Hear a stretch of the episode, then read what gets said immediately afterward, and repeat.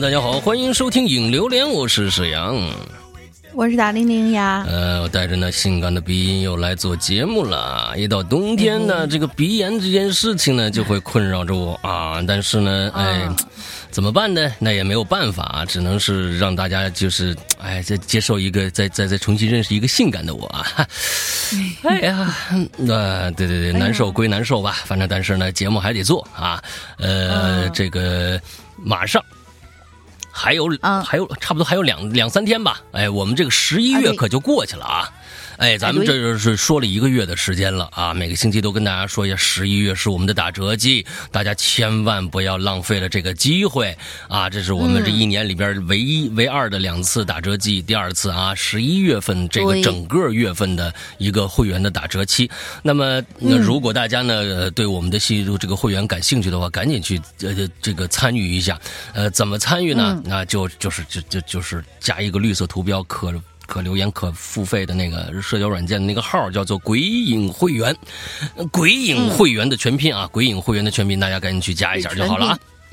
对，OK，呃，还有就是大家在关注最近的这个我们的潮牌的发货的问题啊，呃，应该是这几天就能发出来了啊，这几天就能发出来了，大家再稍稍的。等一下啊！我知道最近呢，北方又开始降温啊，大家有些人呢，就每天光着身子就等这件衣服穿，完了之后这 啊，那那先穿点别的，哈，顶一下。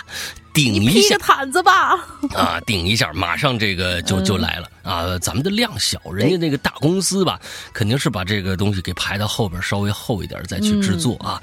所以呢，大家这个稍稍安勿躁，稍安勿躁啊，一定少不了您的啊啊，租金租粮少不了您的。得嘞，大概呢，其实就是前面呢就要跟大家说，呃，这两件事情，我们的十九年会员专区十九年马上就要结束了。对，呃，这个这是一个我这几年来做过的，我认为我是最喜欢的一个故事。十九年啊，之后呢，接下来就要呃就要做一个非常有趣的故事了。这是一个玄幻呃科幻啊，这个本格推理呃加少许恐怖的这么一个国国，应该是应该算是。这这这肯定算是国内的作品吧，对吧？这这他们早就回归了呀，元素很多，哎，早就回归了呀，对不对？我我知道，我说这个话，大家能不能猜出这是哪儿的一个作品，对不对？哎，呃，里边讲了这么一个杀手的一个一辈子的故事啊，一个杀手一辈子的故事。这个杀手有一个特异功能，如果大家关注。香港的某些本格推理啊，或者是哎一些这样的，大家应该能猜出这是哪一位作者的某一个某一篇故事了吧？哎，我们十九年之后就要上架这个，这是我一我没没做过的一个类型，就是香港的题材的。嗯，港台腔当然了，就是这个，我觉得这个因为说成 TVB 了。啊，TVB TVB 就是在想要不要做成 TVB 的那种那种风格的啊，呃，我觉得这这个对我是一个挑战，但是我觉得纯模仿呢也没啥太大的意思，有那么一点意思，哎，加上我的风格，哎，是不是对我的来说的是一种新挑战？哎，所以总之呢，这就是呃一个挺有挺有挺挺好玩的一个事儿吧，哎，大家可以期待一下，在我们的会员专区啊。好，呃，这是两这几件事儿都说完了。呃，大玲玲还有什么要宣布的事儿吗？对你，你这个这这马上结婚的这个事儿，你不跟大家说一下？啊？我我我嫁给啥玩意儿了？我请问一下啊，嗯，有有一个事儿确实是要说一下，就是因为在后台我们不是有一个让大家反馈 A P P 的那个 bug 的帖子嘛？但是随着我们上个星期我们的 那个正式的内测版本结束，然后公开可以下载的版本上到了我们的公众号上面，有一些些还还有一些些小问题，仍旧是存在，就是我们的。安卓同学们的注册的问题，嗯，因为上呃就是这几个月这个月的时间不是大家都在买会员嘛，所以注册量可能也就高了。我就看到大家在后台留言，说是哎，我怎么又又注册不上？我是仔细的去问过了一下这个流程哈，现在是这个样子，就是如果说大家只是想要注册呃我们的 APP。那么就是安卓，这里说的是安卓同学哦，想要注册我们的 APP，那么你可以在后台的私信里边把你的手机号告诉我，就说哎我要注册，嗯就可以了。你就直接，嗯、咱们用一个比较快的方式，我去帮你转达这个给我们的工作人员，然后他就帮你注册了。如果你是想要注册并且确认会购买会员的话，这个需要一个稍微复杂一点点的办理，你就直接去加我们的官微君鬼影会员全拼，就是刚才老大说的那个那个号。然后对，这个就是我们的安卓目前还存在一羞羞的，但是算不算无伤大雅的一个小问题啊？但是这是但是这是我们目前想出来的一个比较妥善的一个解决方式，嗯嗯就在这里要跟大家说一下。OK，然后苹果的同学，苹果同学注注意一下，它上面如果说让你要绑定手机号的话，你不用管它，因为绑不绑都无所谓。嗯，目前是这样。谁说绑不绑都无所谓的？这这这嗯，啊，最好能绑这个要说吗？啊，最好要绑一下啊，因为这个，以后最好最好还是要绑一下。啊，对对对啊，不要听大玲玲瞎说啊，对对对，啊，好吧，好吧，好吧，对对对，最好要绑一下，因为最后我们可能安卓和苹果打通是用这个呃电话号码去做一个一个桥梁去认证的，啊，所以还是要绑最好还是绑一下。嗯那我啊说的目就是目前暂时的这种情况啊，打通之后肯定还是要绑的。之后其实就是呃，前一段时间我们的安卓所有的这个都没有呃，就是市面上下载那些都已经是废止掉的一个版本啊。我们这个这嗯目前来说有一个新版本，虽然没有上架其他的商城，但是我们自己的那个公众号里面是有这个最新版的，大家可以去下一下。呃，刚才大林说这个最新版呢，可能最呃对于新用户注册这一块是有一些问题存在的，也就是暂时好像不支持新用户。不过呢，我们跟工程师那边反映了，完了之后我们这个。这个注册功能马上就会加进去啊，马上就会加进去。对，所以可能也是一个暂时的注册不了，但是呢，如果现在就急着用的话，就可以用刚才大玲玲啊说的那个方法啊去嗯加一下，好吧？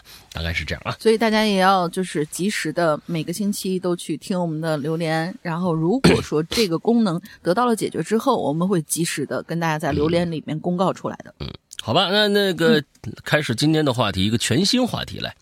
好的，这个我们好久没做的一字诀啊，这次有一个比较有意思的字儿，嗯很有意思，叫“捡”。那天突然想到了，就这个是什么“捡”呢？捡东西的“捡”。啊，因为这个字儿对于人类来说，我觉得算是意义非凡吧。因为除了抓之外，啊我感觉大多数人第一个学会的动作可能就是捡吧，就除了抓，啊，就是这不，地上我觉得有什么东西，哎，捡起来看看。我是觉得这可能跟家教有关。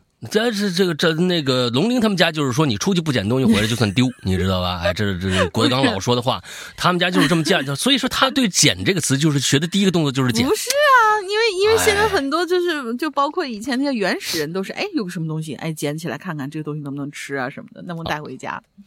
你们感觉就是捡起来看看。啊，家里跟你的家里小时候是跟你说要存，不仅要捡起来，还要放嘴里面试一下，是吧？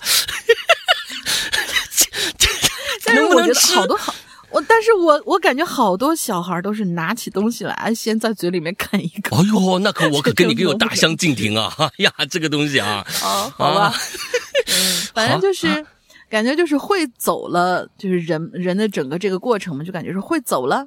捡起来就是，呃，现在小孩有很多地方还保留就是抓周这件事情，就是看你啊长大以后会干什么呀？啊就是会走了，捡起来抓周的物品。父母说：“哎呀，这个就决定你的未来啦。”当你啊会跑了之后呢，捡起了那些好看的小石头，就像是宝藏一样，能玩一整天。嗯嗯、如果你在学校食堂里面排队，发现呀饭卡丢了，但是但是捡到他你的饭卡的，居然是你心仪已久的那个男孩或者女孩，啊，或者在下班路上被流浪猫猫狗狗贴贴，哎，从此你就有可能哎心一软，就为自己捡回了一个家人。啊，当然呢，也有一些捡到很诡异的东西，比如说就我们之前所聊过的那种，呃，台湾地区捡冥婚红包回家，啊，对，啊红包回家，还有我们看社会新闻里有一些喝醉了被捡尸的，这个就很危险了嘛。什么叫捡尸？当啊，什么叫捡尸啊？这是就是一个词儿，就是有一些可能，呃，心怀不轨的一些人看到那些，比如说三里屯什么出来，呃，就是喝多了的一些小姐姐，然后就哟，姑娘你没事吧？我带你，我送你回家呀。然后可能就会发生一些不太好的事情。为那为什么叫捡尸呢？就因为他最嗯，就是躺那儿挺尸了嘛，然后这个行为被叫做捡尸。我靠，你这这这，你这黑话学的真的是现在一溜一溜的，我们都听不懂啊！这个呀，这叫这叫捡尸啊啊！呃，真真的这这这个这个行为叫做被捡尸，所以就是大家还是少喝点啊，出去以后，或者说在你等公交的时候啊呀，捡到了钱，现在可能不太多了，都大家都有卡或者说扫码什么之类的，但是以前口袋里呃。就是你掏出一块钱的时候，两块钱的时候，可能掉出一些什么块八毛的那种，就被人捡到了，感觉哇，我今天捡到钱了，运气真好。但是呢，回家以后，爸妈会跟你说：“哎呦，你捡到的是别人的霉运呐，赶紧把这钱花了吧。”哦哦哦。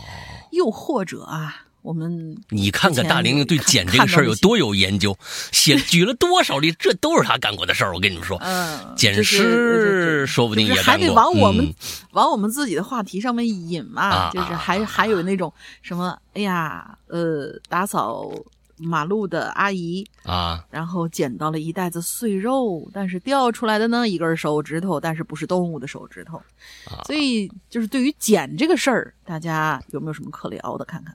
哦，我们我小时候没有啊，我不捡，捡东西那肯定是捡过啊，就捡到一毛钱，那个时候最兴奋就是捡到一毛钱，你必须要交给警察叔叔或者老师的手里，那简直都无比的光荣啊！这是小时候捡，剩下的我基本走路不低头，你关键你知道吧？哎，这这这这这没有这个机会了。我说怎么跟过去咱俩出去，你老低着头呢？哎呀，我天哪！是啊，现在我才不好意思。啊，长得丑不好意思，主要是。啊，是这这不管怎么着吧哈，反正你这个一低头就能有捡捡到东西的这个，哎，是不过现在啊啊，现在大家在在在这个外边捡到钱的几率啊，我觉得是几乎为零了。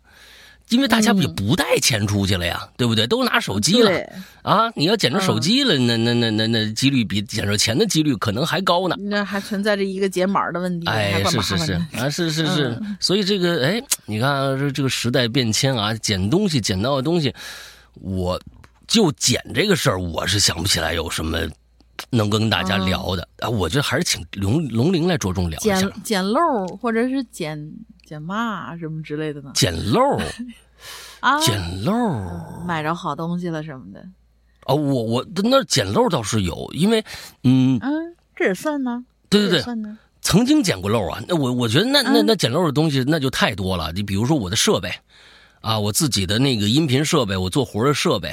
你比如说，我我这边正好，我我大学同学就是做做整个的这个很多品牌的音频代理的，比如真力啊，还有这 SoftTube 啊，还有 UAD 啊、SSL 啊，这些他都代理。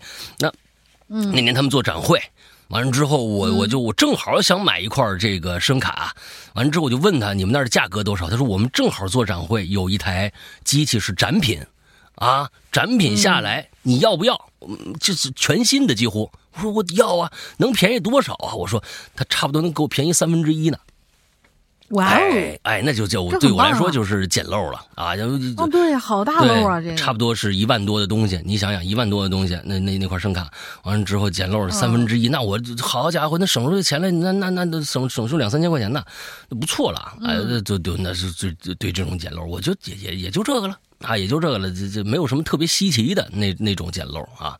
对你呢？嗯，我是其实没捡起来，就说实话，就捡到一半儿，不是捡到一半儿，突然发现，哎，啊，丢人，就觉得特别丢人。是什么呢？就是很小的时候，我不是以前给大家介绍过，就是我我们就是呃，我我上中学、小学的时候，我们家的那个后后后门它是跟那个，就是我们宿舍区的那个后门，家属区的那个后门，是跟外面的一个单位的，他们那个院儿是打通的。然后那个门呢，通到那个单位大院的，就是整个那个衔接位置，它是其实是一个很很陡的一个坡那个坡一开始的时候就全是土气的那种，后来上面铺了一点，就是让方便人走啊，可能铺了一点什么水泥或者说石砖什么的。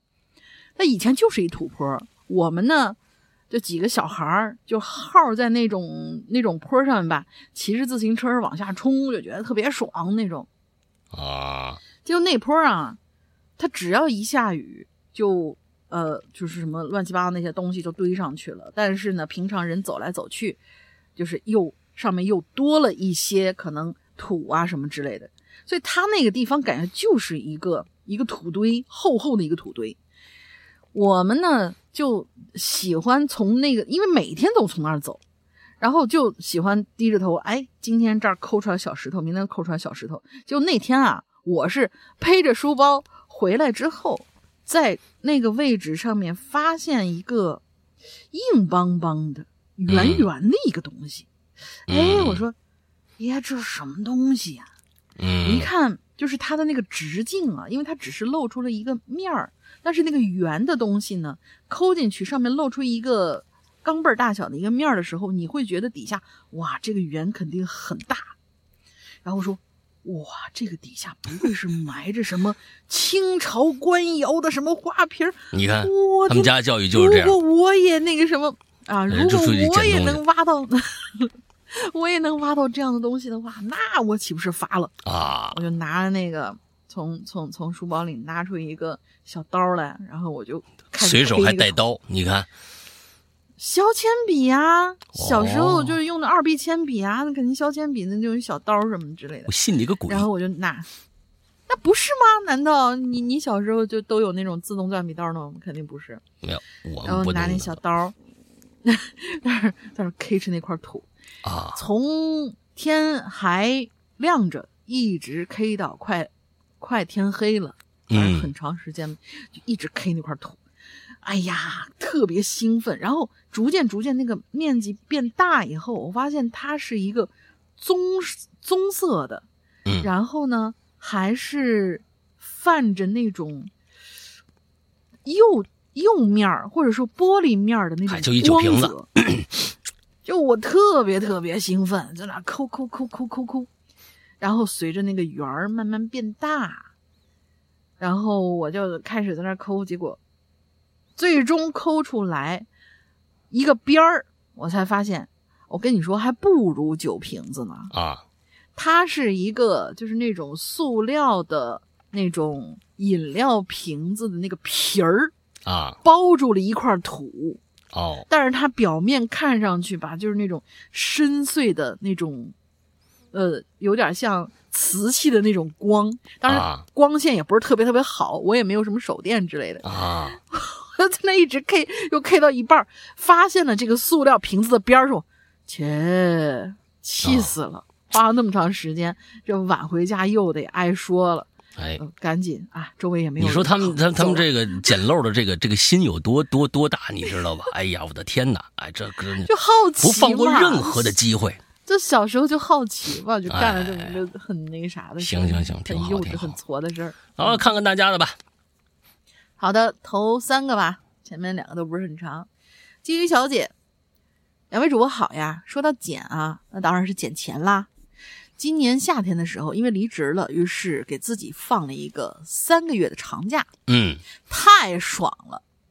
捡钱这事儿呢，是有一天我出门吃晚饭，吃完之后啊，就在夜市儿去逛逛，心血来潮呢，就去买那刮刮乐。嗯，花了五十块钱买了五张，然后我就在店门口的桌子上开始刮。嗯正兴起呢，有个女的领着一小孩走到桌子边上，然后这女的呢就把她手里那一袋子垃圾扔在桌上，转身就走了。啊，哎呀，我心想这女的素质可真差啊！但是这时候定睛一瞧，垃圾堆里居然有五块钱，我就环顾四周啊，趁没人注意，捡起来我就塞兜里了。啊对了，我那刮刮乐还真中了，中了一百。这是为什么把钱还能裹在垃圾里边，还专门放在这大庭广众之下呢？就是这个，我倒是可以可以理解，就是因为我奶奶以前就是她出去买东西，她不好带那钱包，她会、哦呃不是，她不好带钱包，她呢，那就很好玩，就是我们用的那种对折式的那种纸那种纸巾的那种包，她就觉得很好看，然后她也觉得那样子带出去啊，不容易被人惦记。就像以前更老一点的，可能就一个手绢可能里面裹着钱。我奶奶就是拿了那个纸巾包，左边揣一点，右边揣一点，跟小钱夹子似的，她就攥着就出去了。但是因为她买东西比较多的时候呢，手里头攥的东西越来越多，逐渐逐渐，她的那个反正都是塑料质感嘛，然后她就容易把那个塑料的东西就觉得这是可能是我手里面多出来一个东西，随手放边上的时候，啪，那个纸巾包也就随着就放地下了。嗯。嗯，还还真有这样的人，好吧？就可能手里面攥着东西多了嘛，就然后攥着钱也就没没在意。嗯，好吧。好嘞，那第二个，第二个同学是睡大觉的泡泡糖。哎，自己捡了一家长的活儿，然后就让学生家长给我教育了一通。不是我该他的呀，下回拿自己官威压我，哼，老娘不吃你这套。不仅不吃你这套，我还要告诉你们家孩子少来得罪我，得罪我没什么好处。这说什么呢？不是你最后你在这儿骂了吗？骂不是这这他没说事儿，嗯，没说事儿。他到这儿啊，一个他到这儿骂了别人一顿，别人还看不着。不是你你这是是啥意思呢？你这个你你要不然你就把这个。来龙去脉给我们讲个，你捡了一家长的活是什么活哎，你说一说。完了之后呢，如果真可气，我和我和龙玲一起帮着你骂，是不是？你这啥都没说，最后你到下次说清楚啊，也让我们俩骂一骂，真的是。对呀，你看让我这个啊，这我这这个这个呃这八卦的心到底什么事儿啊？对呀，我最爱拔刀相助了，你知道吗？你这我这刀拔不出来呀，你这这这 啊，行吧。下次记住了啊，给我们说明白点你这是好家伙，说的详细一点啊，来吧。嗯，下一位同学木生，说起捡东西啊，前不久我刚捡了一奇怪的物件嗯，大概就是这个月十四号，我随着一个朋友去隔壁市的工地办公。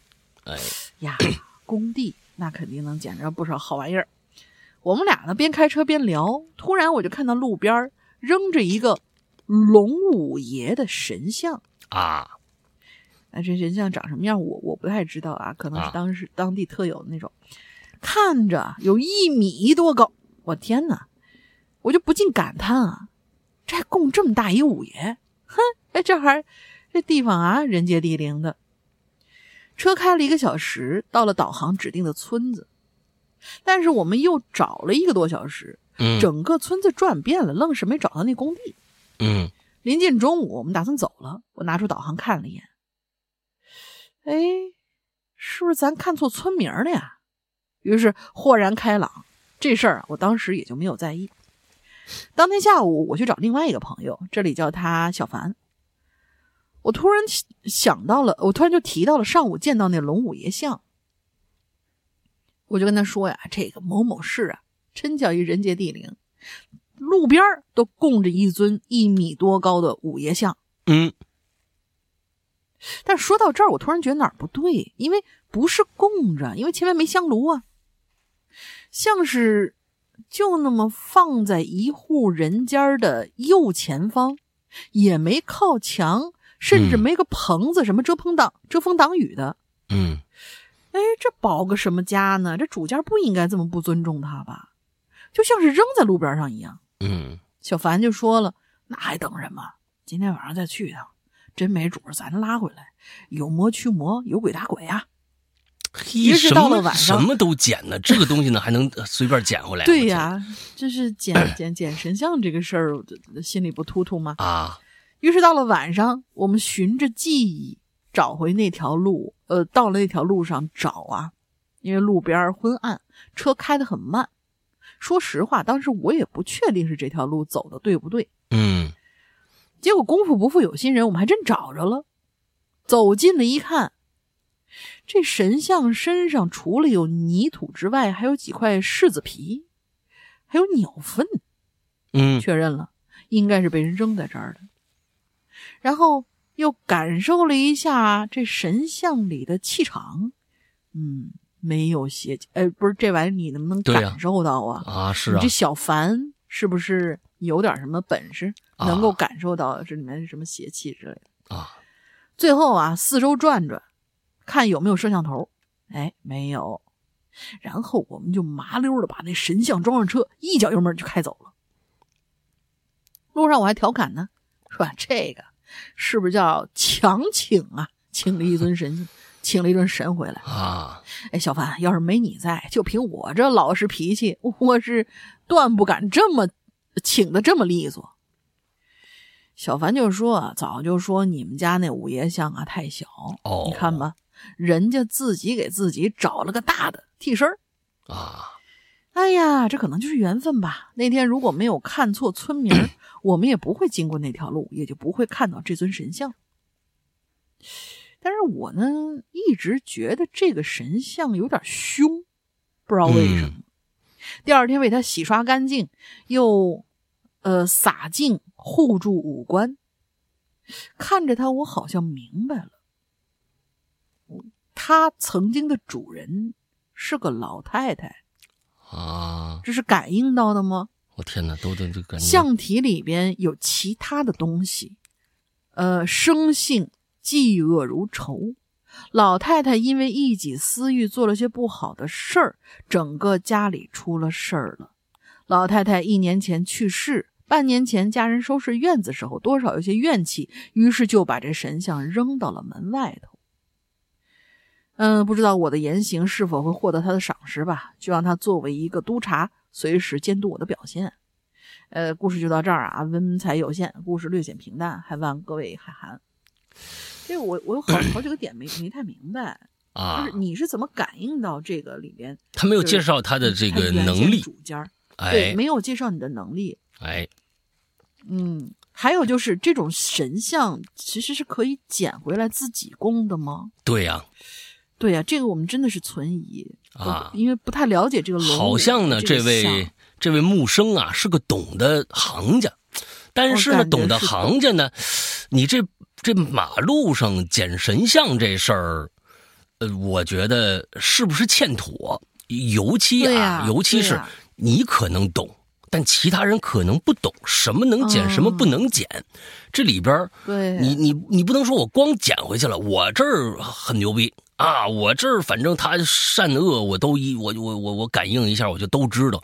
但是那其他人捡回去，可能不一不一定有有有您这本事啊。所以我是觉得，是啊，大家路路上遇到的一些这个那个的，别轻易捡回去啊。嗯，我跟你说，然后这 K K K K 塑料瓶儿，那那 K 塑料瓶儿，那那那那种那种事儿可以干一干。我还真查，我还真查了一下，真查了一下。呃，失敬失敬，这龙五爷是中国民间信仰之一，属于五台山龙五爷财神殿供的财神，也就是说，你 抢了一财神回去。你这个这合适吗？啊，对，这这东西是你的财还是不是你的财，这都有定数的啊。这这这个东西不知道，咱呢也不知道，咱也不敢问啊。但是我敢问，就是说，其实您这个，呃，我是觉得啊，呃，就是如果您真是行家的话，那那那您下次多介绍介绍啊，这里边的门门道道也可以啊。这东西不是随便就能捡回去的啊，这这捡回去呀。呃，所以奉劝大家不要学习这位木生，人家可能是是这个啊，天生异能啊，人家一看神像就知道里边里边过去怎么着怎么着的啊，这这这，但是咱不行啊，呃，别感受到对。曾经发生过，感应到发生过以以前主人发生过什么事儿？对，因为一些本事，因为这些，比如说一些一些图腾之类的啊，就就供奉的图腾之类的，有可能就是人家真的是有有一些神神明啊，或者怎么着的在里边，被扔在随便扔在了一个大马路上。就说明原来那主家是真是实在是不是因为特殊原因，是实在是不想要了，冒着大不敬的风险把这东西就给扔了。那原来那个原因，这种你可这种小玩意儿好像都是，就当然不是说这这个神像是小玩意儿了，像是那种比如说你从什么什么地方庙里请的什么串儿之类的那些那那些东西，我好像曾经有问过，如果你不带了，真的是不想要它，你要把它转赠。或者是送回到庙里，或者至少你拿一块红布把它包起来收起来，都是可以。但是就是这种扔到外边的，有可能是真是出了什么大事儿，才不得不扔出去。嗯嗯，对，哎，我是觉得别瞎捡啊，别瞎捡。对对。啊，这个下面一个叫青柠仙子啊，石阳哥大林好，我先占个楼，讲我小时候的一个邻居。这邻居啊，老爷爷，哎，喜欢从街街上呢往家捡破烂他们家呀，倒不是穷的，一定得靠这个捡破烂为生，就单纯爱好啊，单纯爱好捡东西，真的是什么都能捡。他们家那个孙子孙女啊。捡那玩具回去玩去，都是从外边捡回来的啊！我和他们家那孙女小敏啊一起玩，印象最深的呀是他呢，这爷爷给他捡回来一个小洋娃娃。哎，横放的时候呢，这洋娃娃眼睛就闭上了；竖起来那眼睛就睁开了。这这这是我们小时候就就有这个洋娃娃，现在应该也有这种了吧？那闭眼睁眼这个太太太简单了，但是这个。洋娃娃被捡来的时候啊，只剩下一个眼珠了。哎呦，就显得有点瘆人。嗯，还就剩一个眼珠了。这这这小米这不过呢，也不知道为什么。你想这么瘆人一东西，小敏还成天抱着洋娃娃，还哄她睡觉。有这么一天晚上啊，这洋娃娃又吓着我了。那我我想转身的跑跑回自己家。可是发现啊，他们家门门背面贴着他爷爷捡回来一张画哎，我就发现啊，这门背后这张画啊，上面有一女的，这女的呀也是没有眼睛的。当时我吓得身子都软了。后来仔细了解才知道啊，那是。《封神榜》里头，那姜皇后被挖掉眼睛以后的照片呃，不是，都都都挖了，是是，这照他干嘛呀？弄了一照片出来，照他干嘛呢？是啊，这这太奇怪了啊！由于他们家捡回来的破烂太多了，他们家那氛围啊，总是显得特别的压抑，人也怪怪的，说不清是胆儿大呀，还是他们家就是就这样，就就比较木啊，特别震碎我三观的一件事儿。有一天，小敏看人家出殡，啊，你就小敏就喜欢上人家，人家陪葬那纸人了，啊，一个童男，一个童女，呀，小敏觉得那童女特别好看，哭着闹着想要啊，没想到啊，他爷爷真去坟头上把那给那那那童女就给他捡回来了。让他抱着睡觉，这个，啊妈呀！吓得我我我一个月都没敢去他们家玩啊！哎呀，小敏后来呢就喜欢和小伙伴就玩一个游戏，就是啊，他他爷爷捡回来那个旧书本啊、旧报纸啊，是吧？哎，粘一粘、粘一粘、裁一裁，就就弄成一件衣服，穿着这纸衣服呢走模特步。哎呦，有好多个瞬间，我都觉得小敏就像一行走的纸人啊，这跟他那天抱抱抱回来那个差不多啊。对了，据说小敏他哥呀，还去小卖部花过钱，花过纸，哎，花过纸钱。哦，小敏他哥去小卖部买东西用纸钱结账，就是人家坟头上没烧完的那个。当时捡回家呀，当真钱用，结果呀，被小卖部那老板给骂出来，不打他就不错了啊！太太太晦气了啊！最开始啊，有人认为啊，是他哥鸡贼，因为那个小卖部那老板啊，年纪大，眼神不好，他哥呢，可能是想用这钱呢蒙混过关，但老板天天手里过钱啊，也不至于傻成这种地步啊！真的啊。所以呢，我很早就觉得他哥呀精神可能出问题了。后来我搬家了，许多年后才隐约听到一些他们家传闻，说这小米爷爷、爸爸全都出意外死了。小敏哥哥傻了，四十多岁还没结婚，真是靠这个捡破烂为为生。这小敏的精神呢，好像也有点问题，初中没毕业就胡乱嫁了个人。小敏妈妈最正常，人没问题。人家改嫁走了，远离那个满是捡来破烂的那个家。由于我当时还小，也不太了解他们家到底经历了什么，但是总感觉他们家呀这变故，跟这捡破烂、捡东西、捡旧东西，肯定有什么关联。嗯，我觉得也是，啊，就像我刚才说的，有些东西人家不要了，不要了，人家肯定是，咱先别说生活垃圾吧，啊，你捡回点有钱的东西，那我跟您说，大概率上，这东西就不带什么好的，哎，所以我是觉得你捡点奇奇怪怪的一些什么小神像啊、小铜像啊的，趁早的就别往家里家里弄，那东西还不一定是怎么回事呢。所以，而且你想想，家里全是旧东西，人的那个状态也是跟这个，哎呀，就就是就，你你精神不起来呀。有一些，前段时间就是是是哪个新闻里边报的，还是怎么着？就是说，一个老头老太太，人家自己还是买的房，就是自己还这不是租房，人家自己还是买的房。嗯，就靠捡垃圾，结果那个家里边啊，就什么都不装修，就有一张破床，剩下就他他买了一房，把那那那家当垃圾站了。每天那个邻居觉得这屋太臭了，完了之后，关键是，不是犯臭的这种东西就甭捡了。不，他们家就这么干的。天哪！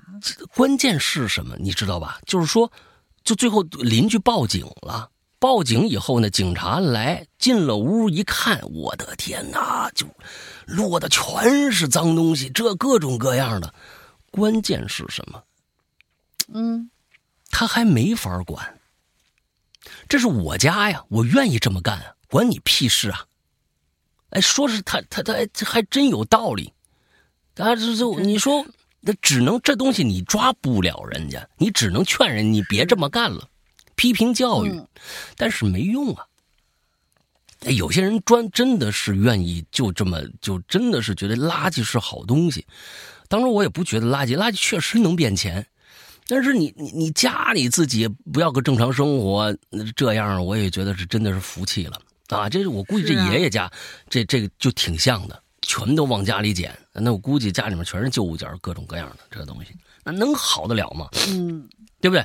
好不了啊，嗯，哎，行吧，啊，今天咱们我觉得这个，啊，第一个这个青灵仙子这故事啊，我觉得还挺有意思的，来再做做一个备选啊，哎，来下一个，下一个 outsider，嗯，声音帅气的世阳大哥好，可爱大玲姐好，我是等一下，等一下，等一下，等一下，等一下，等一下，等一下，啊，怎么了？等一下。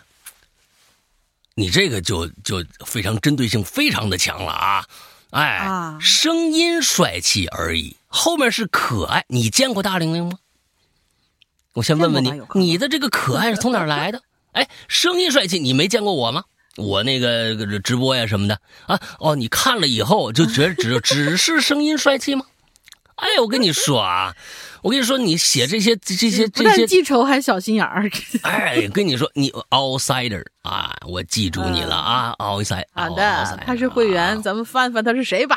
哎，反正我跟你说，这好，这我跟你说，这种前面的这这种评价呀，不能随便写的。我跟你说，哎，稍差有点差池的话，我跟你说，你影响啊，影影响你一辈子。我跟你说，啊，来来看看后面写啥吧。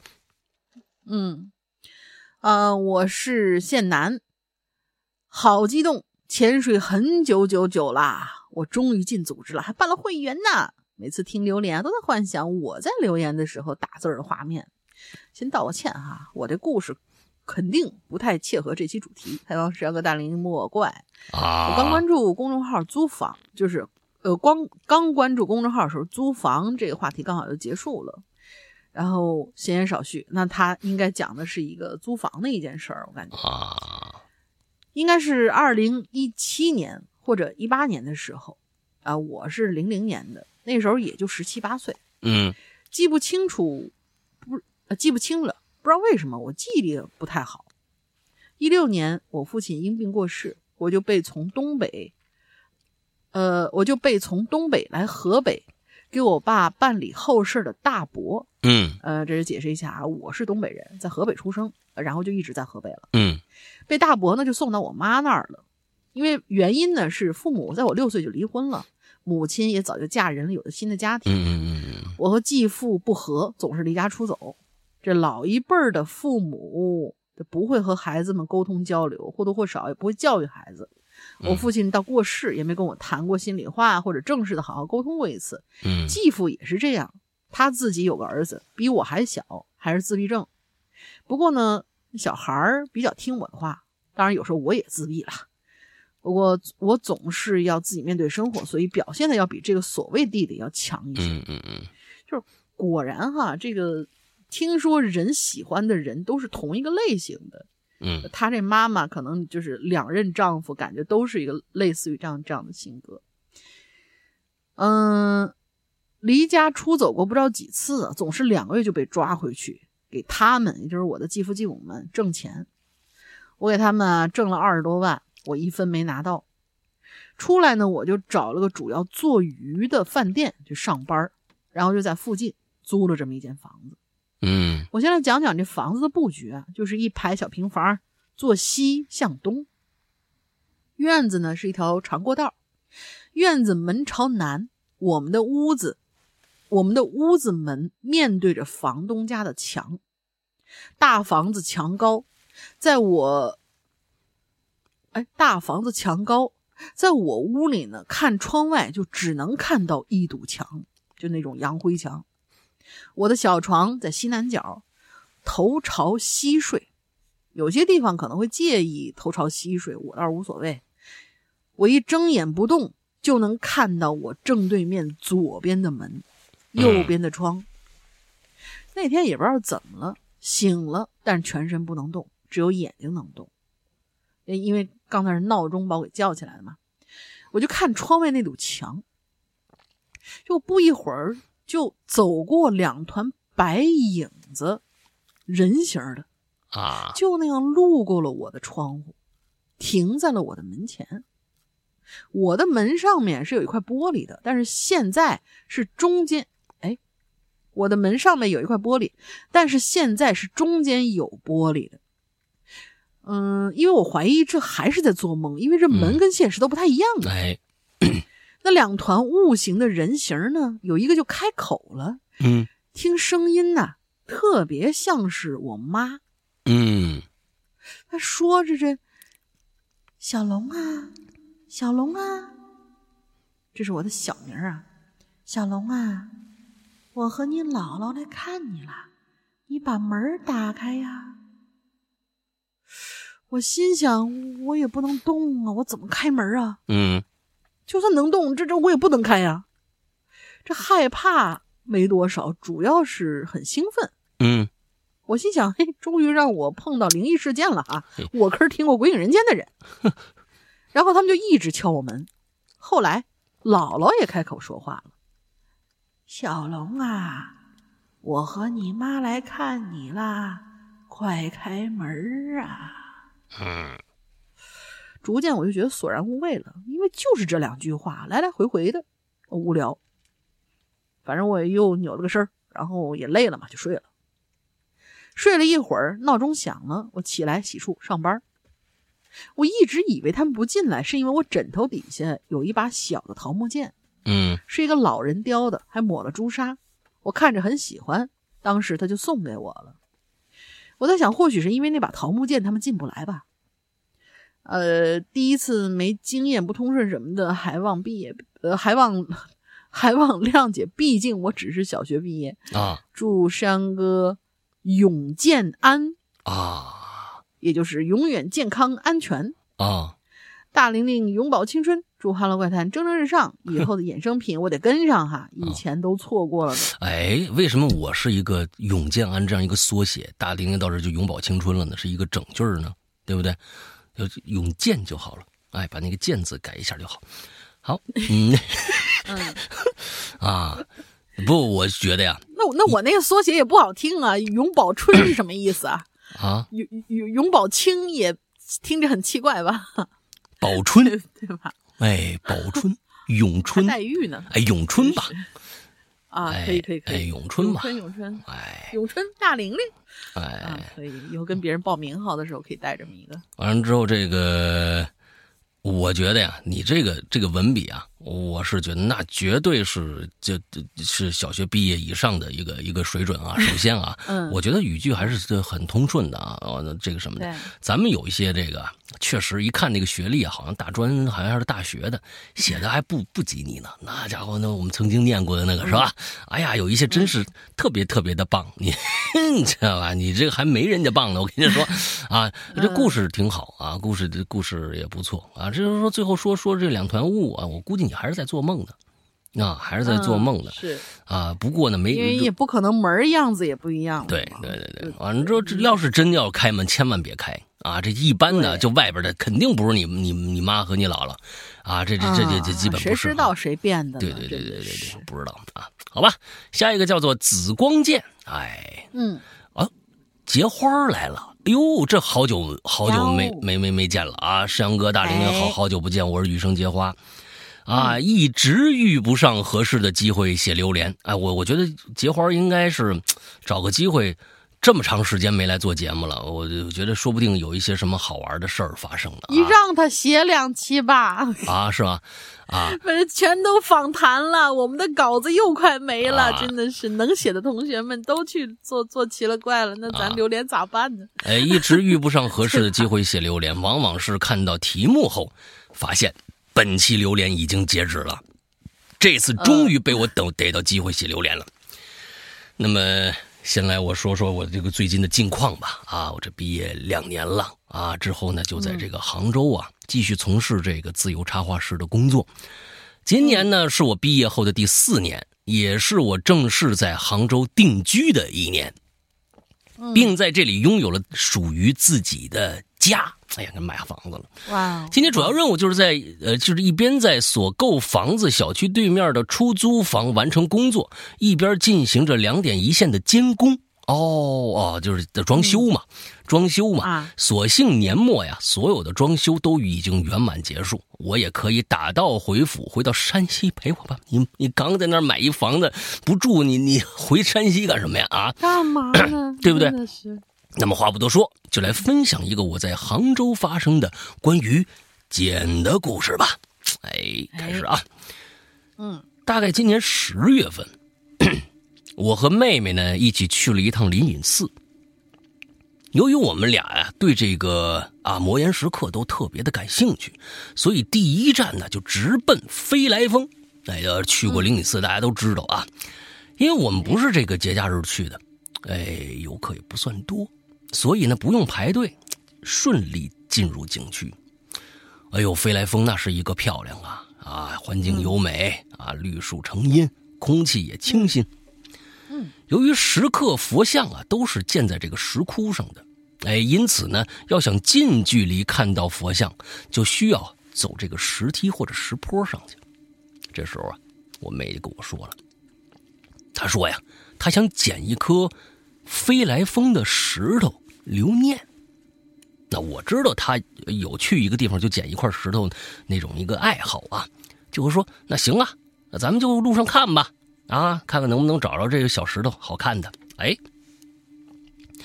在这个我们路上选石头这个途中啊，我拿起手机啊，录了很多的这个佛像的这个视频。那，中途呢，不小心呢，我就磕着膝盖了。所以就在就就在一个地方啊，我们说是歇一下，哎呀，揉揉揉揉膝盖。妹妹呢也正好在那儿啊，挑选好了一个石头，带回了家。嗯可自那天起，我和妹妹就接连接连遇到一些倒霉的事儿了。起初是当天下午，妹妹就接到快递公司电话，对方说呀，她有一快件丢了。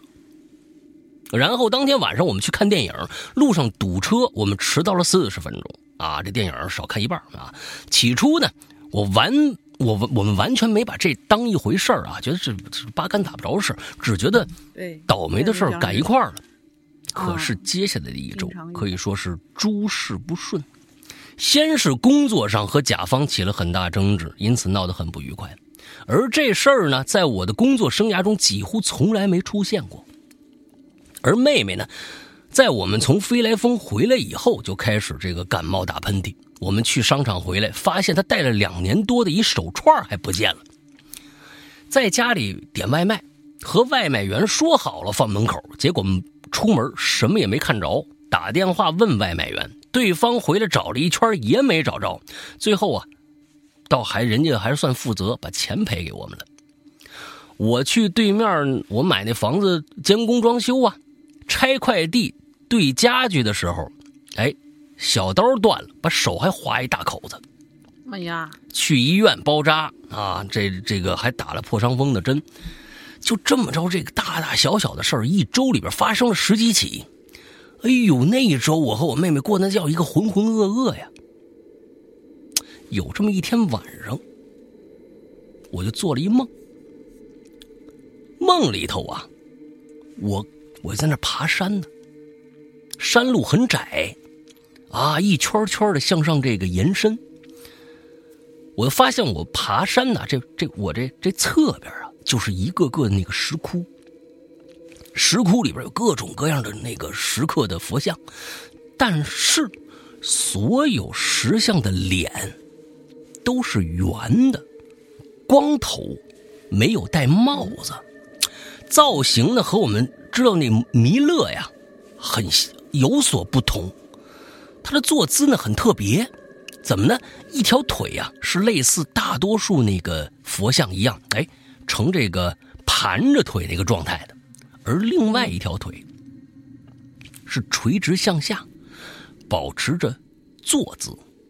就相当于盘了一半的腿，另外一个就相当于坐床沿上，大家就这么想，坐床沿上，一个腿盘着，一个腿在在在前面耷拉着。哎，我总觉得这石像看起来有点眼熟，但是在发现所有石窟中的石像啊都长一张脸的时候，就这所有他梦中的石窟里的这个脸都长一个样子。嗯，梦里的我就有点慌了。就开始在梦里头开始啊，原路折返，但无论我怎么走都走不到头。后来我醒了，还好我醒了啊，嗯，我就告诉我妹这梦，她就惊在那儿了，就说她也梦着这个特殊的佛像了，只不过地点是在一庙里头，佛像很大，前面摆着香火。据她所说，梦中的她呀。觉得看到这座佛像啊很不舒服，所以没有拜。然后我们就回忆起最近发生的事儿来了，就发现呢，所有这些事儿都是我们从飞来峰回来以后发生的。我心想，这不应该呀，飞来峰不是祈福的地方吗？然后啊，我就搜飞来峰的一些相关的一些资讯。啊，想看看网上的攻略啊，说里面有没有什么一些特殊的注意事项什么的，然后就看着梦里头觉得有些熟悉的佛像了，也在那个时候突然意识到了在飞来峰见过的这座石像，但人们对此评价并不好，因为这座佛像的原型啊是妖僧杨莲真家。我也不是念念对不对啊？杨莲真家妖僧杨莲真家，对，杨脸真家，哎，这这这这人，你你查查看，他是不是真有这么个好人啊？杨僧，妖僧，他都干过什么呀？啊，他是一名元代的僧人，曾任元朝江南释教的释教都总，呃，释教的都总统。掌管江南佛教事务期间，欺压百姓，挖掘南宋帝陵，并弃尸荒野。相传他呢，还将宋理宗这个头颅啊，做成一大酒盅。你也多狠这人啊！看到这儿啊，我立马打开手机相册，开始翻那照片和录像。结果我就发现，我当时磕破膝盖休息的那个位置。正对面就是甄家的石像。妹妹从飞来峰拿回来那石头呢，也是在这座石像附近捡的。后来我们就把这石头给扔了，就再也没这样接连的倒霉的事儿发生了。说不定你这石头，说不定是不是人家上面那个石窟里边的一部分呢？啊不知道。对呀。哎，在这之后啊，我工作的事情也就变得顺了。和甲方沟通后呢，我们找到了一个很好的解决办法，后续的工作也很顺利。这个故事在这儿就结束结束了。另外呢，等今年的工作告一段落，我会整理一些。哎，你看近几年发生的故事，联系石阳哥做一期奇了怪了，太好了，赶紧联系我，联系我。行，最后来还是得来。祝这个《哈喽怪谈》越来越好啊！石阳哥和大玲玲啊，万事顺意。还有就是大玲玲，劝你别乱捡东西，这样对你不好。嗯，好啊啊，这这这，你看人家多好，人家还还提醒你不要乱乱捡东西，知道你家这这你你这有这个这个这个陋习啊，对吧？现在还在捡东西呢。哎，挺好挺好，这这个故事的那无疑就肯定是今天的这个这个最佳的这个备选之一了啊，写的很生动啊。哎，这东西圆脸的一和尚，看来啊，这个叫叫什么呀？仰脸真家。我查我查到了那个佛像，你你要看吗？我发给你看。你你我我我这我这也能查呀，待会儿我我自己看一下啊啊，是一个圆脸的，很很怪异。对。哦，是吗？哎，看起来像是那种不像我。他是他这块石像是是在那个不像好人呢啊，这他是在飞来峰那那那个的真真真迹吗？还是怎么着？我没看到飞来峰的这个呃这这几个字的注释，我只是看到了他就是这个人查这个人的时候，旁边就有一个这样的佛像哦，看起来像是在一个石窟里头。哦，是圆脸的，是圆脸的，是是是，飞来峰。哦，那我那我估计这像是他自己造的，要不然他是这么一坏蛋的话，谁给他呃立像呢？对呀，是不是？好奇怪啊！不知道，不知道啊！就为什么要给给他立这么一个像啊？妖僧，妖僧，你看看，妖僧。哎哎，行吧，行吧，来吧，那接着下面的。哎，我突然想起来，就是捡石头这件事情，但是我那个应该没有什么。带来不好的运气啊！但不是我自己捡的，但是我当时呢，我很好奇，于是就拜托经常出去玩的这些朋友啊，经常给我带些什么奇怪的东西回来。嗯，我当时不是还拜托山哥，我说山哥，那个你说说你我要去日本，带带什么礼物？我说不用，你给我就是抓一把富士山上的土，然后对，就是反正就是类似这样的。上次不是。很多年前嘛，英子姐他们举家去那个埃及玩过一趟啊，把金子给你搬回来了。嗯，对，那是我一个很喜欢的一个地方。然后我就说是猫姐，那个你也也也不用带什么其他东西，你就帮我捡一块金字塔附近的石头就行。然后猫姐真的给我带回来一大包，啊，拆了一整座啊，拆一整座给你挑。我们一家人在那个就是应该是一个神庙，神庙里面好像我记得啊，是一神庙里面捡了一捡过一块儿然后还在那个狮身人面像的附近捡过一块儿因为我拿那石石头我在那看的时候，上面还有那种花纹的时候，我特别兴奋啊。当然是掉到地下啊，我们没有那个就搞搞破坏什么的，但是总觉得哇，这是千里迢迢。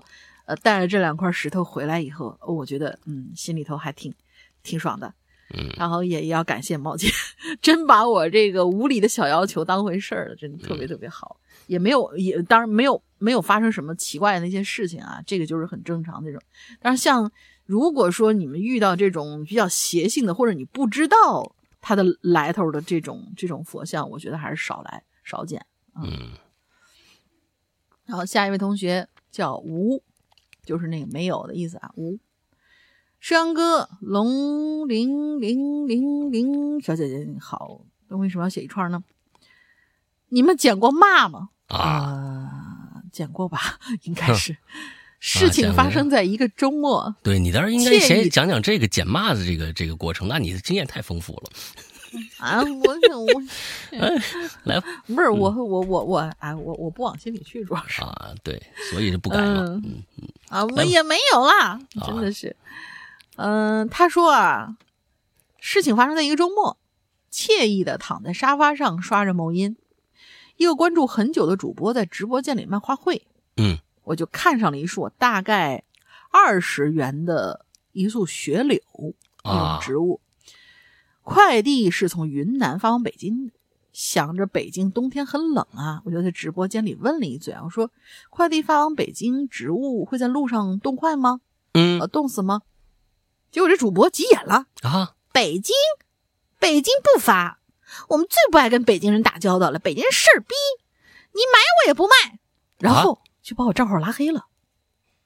啊，不是我这这这骂我简的有点咎由自取了。他而且拉黑之后，他不仅骂北京人，啊，平平常通过直播全国各地都骂了个遍。啊，也因为他爱骂，还吸引了一些兴趣很独特的粉丝，呃，包括我在内。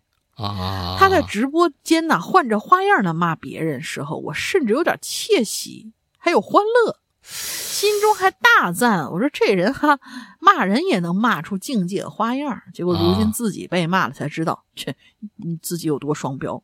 嗯形形色色主播们为博取流量，做出各种各样夸张又怪诞的行为，他们爱嗯讲，大家爱看，嗯我却不肯减骂。嗯我想谁都不爱捡骂吧，可是我们又不能事不关己，可是我们又事不关己，高高挂起的姿态，拧巴着听了那些低俗的趣味粗口，又虔诚的祈祷啊，不要骂到我自己的头上啊。嗯而这种扭曲又纠结的行为，在我们身上简直就是时时刻刻发生。哎哎，你这总算是说对了嗯啊。是啊，平时不积德啊，到时候就这个缺德，这遭报应，那就是这这来来来来回回的一个事儿了啊。像这样的主播，我跟你说，平时啊不积口德，他一定会坏在这张嘴上，你放心，哈哈。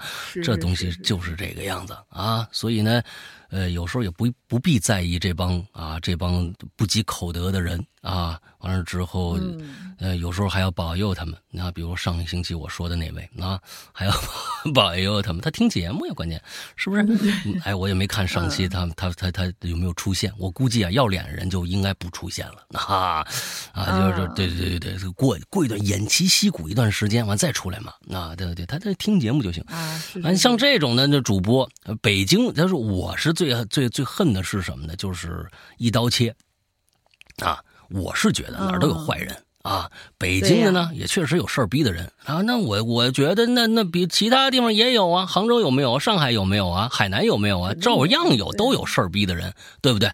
不是北京人怎么着怎么着。哎，你要把北京人全打喽的话，那那你就找倒霉了。啊，你不管打哪儿，前、前一段时间都不是前一段时间了，就就近几十年里边啊，国人揪着揪着河南人不放啊，啊，国人揪着河南人不放啊，这个河南已经变成了一个一个，好像是一个某某一些的一个代名词。哎，我是真觉得，怎么想的，就是就是这东西。啊，这东西真的是怎么怎么琢磨出来的？你这这这是吧？哎，你你做点缺德事，把你们一家全家都骂了，你你你认吗？是不是啊？骂你爸你妈、啊，你是是吧？那不是这么着嘛？哪儿都有坏人，哪儿都有不好的，干嘛就一一锅端呢？这种，那你就等着一背一锅端吧。嗯，我估计这主播说不定现在已经不在了啊，啊，不是不是人不在了，是这个不就这个号说不定不下去了不在了啊，做不下去了。嗯做不下去了，他总？他是他是靠着骂别人啊来给自己挣，你骂的人越多，到最后你你真的是真的是就就完蛋了啊！尤其是我是觉得有一些咱北京自己的，可能呢也爱看这个，哎骂别人的，觉得挺挺挺挺有意思。但是当他骂了北京人以后，你还自己怎么想啊？你肯定就取关了呗，也就也就拜拜了。越骂人越少的，不会越来越多的，相信我啊！不积口德这种人，嗯，来吧，下一个一帆风顺，沈阳嗯，哥，下下下一个我也来吧，刚才啊那个挺短的。哦刚才哦哦嗯，哦，对，，这这挺短的。嗯，一帆风顺，诗阳哥、龙鳞妹子，你们好，我是一帆风顺，好久不见了，来留个言。前段时间啊，这公司实在太忙了，在做医疗器械研发申报注册，经常加班到晚上九点，周六周日都不休息，补了上万份的平时，我天哪，上万份的资料和记录啊！啊最近也没怎么听失踪和玲珑啊，不知道你们最近过得是否安好？啊可想你们了。开始正题，来讲讲珠海认识的一个朋友吧。这人呐，特别愿意捡便宜，在这儿呢，我们叫他老黎，就那黎明的黎。嗯他家里呢是开卡车修理厂的，挣点钱真不容易，环境差，又脏又累。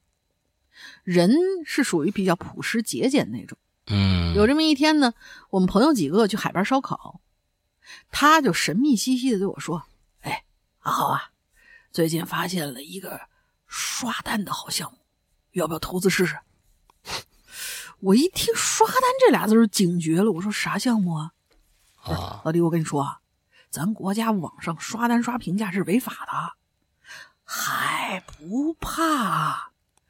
我这个刷单是把钱打到别人账面上，别人帮你用软件刷，你只需要转账，然后坐等收钱就行了。这不跟其他跟跟其他不是一样吗？这还有什么不一样的？嗯对呀、不是还是打钱吗？我，嗯，他说我昨天刚投了一万，今天就给我转过来一万一。哎，我如果拉你进来投资一万，人家就会一次性奖励给我两千，到时候啊，我把我这两千提成给你，呃，把我这两千提成给你，你第二天就能到账一万三了，怎么样，哥们儿，我够意思吧？我心想，好家伙，这不明显的诈骗加传销吗？啊，我马上劝阻老李，你你这你这虎坑，马上把钱提出来，别别再投了，这明显是传销骗人的。再说了，你认识转账这人吗？还敢把钱转到陌生账户上，这不就天天电视上说那那那电诈吗？你咋还能上当呢？他不慌不忙掏出手机，熟练的打开微微信群聊和转账记录，嗯，给我分享着群里那些客户的赚钱消息和他的收益转账记录，声情并茂的给我讲，不怕，你看这群里这么多人都玩呢，大家都在疯狂赚钱，我都后悔来晚了，我拍大腿呢。你放心，不会是骗子，骗子怎么敢用自己的银行账户跟我对账呢？我都研究两天了，每天都有人盈利，在群里发消息，你赶紧的跟我一起来玩吧，这么大便宜不捡啊！兄弟，我能骗你咋着？看着老黎是真被骗了，那信誓旦旦的给我讲述，我当即就打开了国家反诈 APP，、哎 点开里面的新闻和反诈骗的视频，就给他科普了一遍。啊，看过之后，他还是一脸不信，明显不相信自己能这么倒霉遇到骗子。还继续说：“哎呀，不怕，兄弟，这群里这么多人呢，有人投了好几十万呢，人家不会骗我这点小钱。再说了，即便人家是骗子，那我赚足够了，我也会提前跑路啊！你相信我吗？”我哭笑不得，我说：“老黎，哎，那群里估计就你一个真人，其他都是托儿，人家就是为了给你制造这么个假象。你不要这么傻好不好？你想想，那么高收益，人家为什么要告诉你啊？啊，就动动手指头就让你赚钱，而且你这钱也没有什么正规监管呐，人家随时说不给就不给了。你咋还没明白啊？你这哎收益，你这次收益，呃，这次收益拿到之后，你就不要再投了，马上停止。你信我的。嗯，我又巴拉拉的跟他说了一大堆，我们一大堆吃吃烧烤的朋友也给他讲了半天，结果您猜怎么着？愣是没说动。老李就是坚信那是正规的赚钱路子，不是电诈。啊，我们怎么给他举例子，他都会以自己的立场维护骗子的形象。呃，这次聚餐呢也是不欢而散了。那第二天啊，我还是不放心他，找了一些新闻报道截图发给他，他还是不信，还继续的给那骗子转。我就每周都过去找他，以请他吃饭为由，约他出来和朋友一起给他科普防诈骗。结果他每次都是不为所动，一直的投钱。直到一个多月之后，丫带着哭腔找我了。兄弟，听你的就好了，我被骗了，人家卷钱跑路了，一共本金投资进去九万，赚了十八万，我要提现这二十七万，等着人家第二天给我转钱呢。结果一周过去了，怎么问都没回复，群也给我踢了哟。我说怎么样？老李呀、不对呀、不是，呃，我说这老李啊，不对呀、你这钱不是每天他转给你前一天的本金和收益，然后你再投进去吗？你收益这么多，都超过本金了，你完全可以拿收益去玩啊！对老黎说。没有哎，自从我试了一周收益之后，我就一直往里头存存存存，一直存够了九万，一直都没提现呢。他跟我说让我利滚利，什么时候不想投资，连本带利一起转给我，他每天报我一次收益就行了。我一听直接无语了，我苦笑，我说英梅啊，我们这前后也劝了你十几次了，你是坚信人家不是骗子，是吧？得了，这次就当买个教训吧。你报警没有啊？虽然追回来希望渺茫，但是还是试试吧。我报警了，我录完口供，人家说让我回去等消息。哎呀，你们以为这事儿就这么过去了吗？高潮还在后头。当天下午，老黎打来电话：“阿浩啊，我又找了一个投资项目，这次肯定没问题。这个项目是自个儿下载软件操作，转账提现不需要经过别人同意，呃，不需要经过别人账户的。”我说你打住吧，你真是没记性啊！这也是新型电诈好吗？此处我又巴拉巴拉巴拉一大堆防诈科普的话啊。反正各位应该也已经想到结局了。我们劝他没用，他还是疯狂投钱，最后赔了。然后兄弟过来找我忏悔啊。时间一晃五年过去了，直到上周，老黎又被骗了十二万。这五年期间，他总共被骗了七次，被骗的总额达到了四十多万。他也算是骗子们的再生父母了。估计啊，就跟那个杨莲什么玩意儿一样，被供起来雕像，呃，做成雕像供起来了。我有时候想，呃，我有时候跟朋友在那想啊，我们应该开发个诈骗软件，专门骗老黎，然后骗完之后再把钱还给他。后来一想不行，这事儿违法啊。在此呢，劝劝大家啊，擦亮眼睛，不要捡便宜。不好意思，一不小心写超了。祝咱们节目越来越好，二位身体健康，哎，身心健康，嗯，真好啊！这捡便宜这事儿啊，我真的是，呃，一般这个不这个捡便宜这个事儿吧，一般就是出在啊不劳而获啊，就是你看他工作肯定不成，他就是期待着不劳而获。他就觉得是这世界上就有馅饼啊，不不用奋斗也能够有钱挣。完了之后就这就就有这事儿出现，就关键这种人吧，你们就不要跟他来往了，因为你们劝不住他呀。那吃一堑长一智这件事儿啊，这个智啊，在他身上是没有的，对不对？劝一次两次都说事不过三，我觉得被骗这件事情，事不过一就行了。哎，你这是对你，你骗被骗了一次，还当天就还来第二次，就这种事儿，当天来第二次被骗了，还有接着还有这么多次，一共被骗了七次，这种人也就放弃得了，真的。真的是何必呢？何必呢？对呀，哎呀，这个伤身啊！就是这这个这个，你这这个一生气吧，跟他生气还伤身。跟他介绍那么多，你们也知道了，七次他都不信。你们再说多少次，他还是不信的。那嗯，那就随他去吧，因为可能真的最后是这东西，我不知道啊。我我觉得这是也是一种赌性，我觉得这跟赌博可能有点像。是啊。是啊，他被骗这种东西，就是其实就是我扔进一个一个本钱，完之后，但是第二天变出新钱来，这是可能跟赌是有关系的。他他他可能就相信有这样的啊事情存在，就想赚这个便宜。那是那就好吧，那那是他的人生，让他过去吧。啊嗯，那就别人骗，别人也也阻止阻止不了，真的阻止不了啊。嗯。就跟刚好我昨天就是讲的那那个，就是昨天晚上直播嘛，讲那个故事，然后里面就有一个有一个角色，他买股票，嗯，然后呢赚了，可能因为日本人嘛，赚赚了有上亿日元了，然后别人就说是，那你怎么现在穷困潦倒？他说，嗨。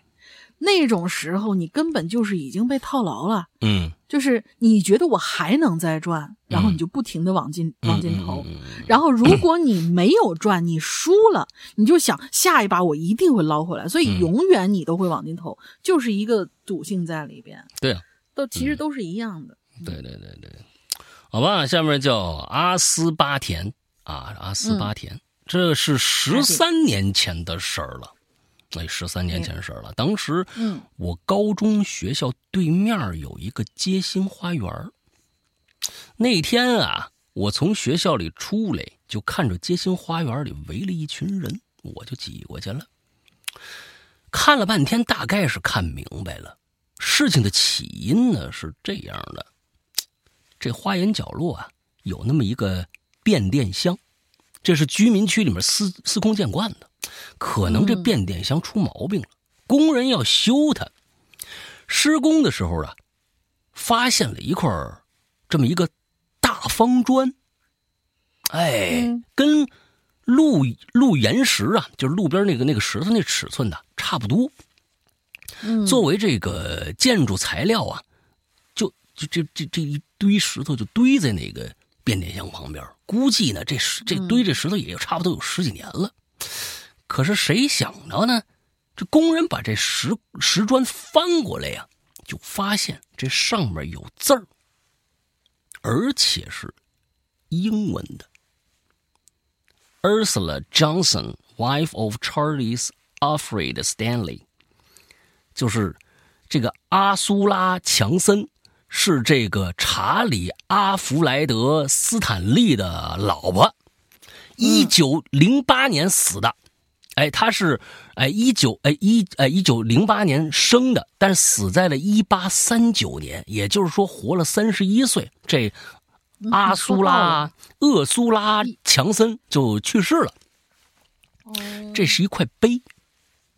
这是一块碑啊！十一月十九号，哎，去世的，后面还有日子，就是一个墓碑。外国电影里面司空见司空见惯了，大家心里都明白。可是他，哎，怎么堆这儿了呢？对吧？没人能给答案。啊，你说你在中国，你要挖出一个王八驮着碑来，那那那那棺材板来什么的，哎，都能理解。你挖出一外国人墓碑，哎，这真不多见。这时候啊，就要说说这位置了。我们我们学校对面啊，以前曾经有一个安定医院，哎，安定医院就是著名的。吴家窑精神病院，你你你赶紧搜索，你赶紧搜索这吴家窑是怎么回事啊？吴家窑精神病院，哎，虽然呢，这这我跟那阿卡姆差不多啊，就你想想啊，这这这这这个这著名的那小丑住的那那那精神病院差不多。虽然在十几年前就搬走了，但在我们这一代心中，就是哎，你看他也提到了，就是阿卡姆疯人院。我上学那几年啊，听说过他的。这个都市传说不计其数，哎，这小花园的位置啊，就和那医院的旧址是一墙之隔。难道那医院里曾经救助过一个外国疯子啊？啊，然后他死在这儿了？不过你就算救助过外国疯子，也不至于给他刻一个那个那个那个国国外的碑呀。你这这推断是不对的，肯定不是这么回事啊，呃。然后死在这儿了。那段墓志铭也很耐人寻味。第一行显然是死者的名字，叫什么约翰逊啊，Johnson 嘛，对吧？强森嘛，啊，厄苏拉强森，强森啊。第二行是死者与绿碑人的关系，Wife of Charlie Alfred Stanley，死者是立碑人的老婆，而立碑人叫查查尔斯阿尔弗莱德斯坦利。